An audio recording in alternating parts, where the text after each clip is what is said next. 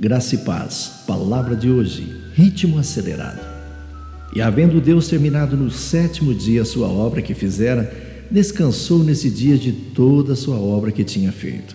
Gênesis capítulo 2, verso 2.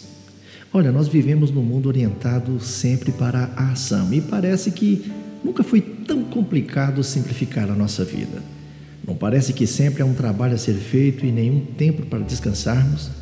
Eu quero lhe fazer algumas perguntas que você responda da forma mais honesta possível para ver se você realmente precisa de descanso. Primeiro, será que você se sente estressado nas suas atividades diárias? É difícil encontrar alegria? Consegue descansar tudo o que o seu corpo necessita? Ou então você já acorda cansado?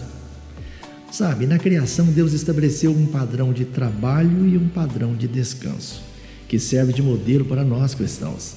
Ele trabalhou durante seis dias para colocar o mundo em ordem, mas no sétimo dia, depois que terminou toda a sua atividade criativa, ele descansou.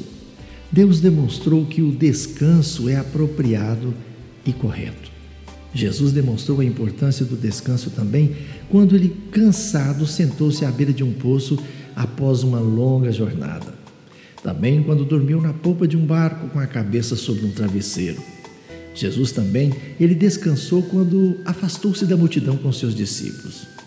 Ora, se o Senhor descansou da obra da criação e de seu ministério nessa terra, nós também precisamos descansar do nosso trabalho. Nossas horas de descanso nos renovam para as horas de serviço. Coloque em sua agenda um tempo para diminuir o ritmo, esse ritmo acelerado essa semana.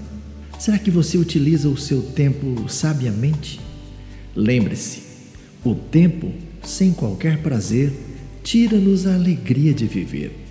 Tenham todos um bom dia. Eu sou o pastor Saulo Hermínio, da Igreja Batista Shalom de Goiânia.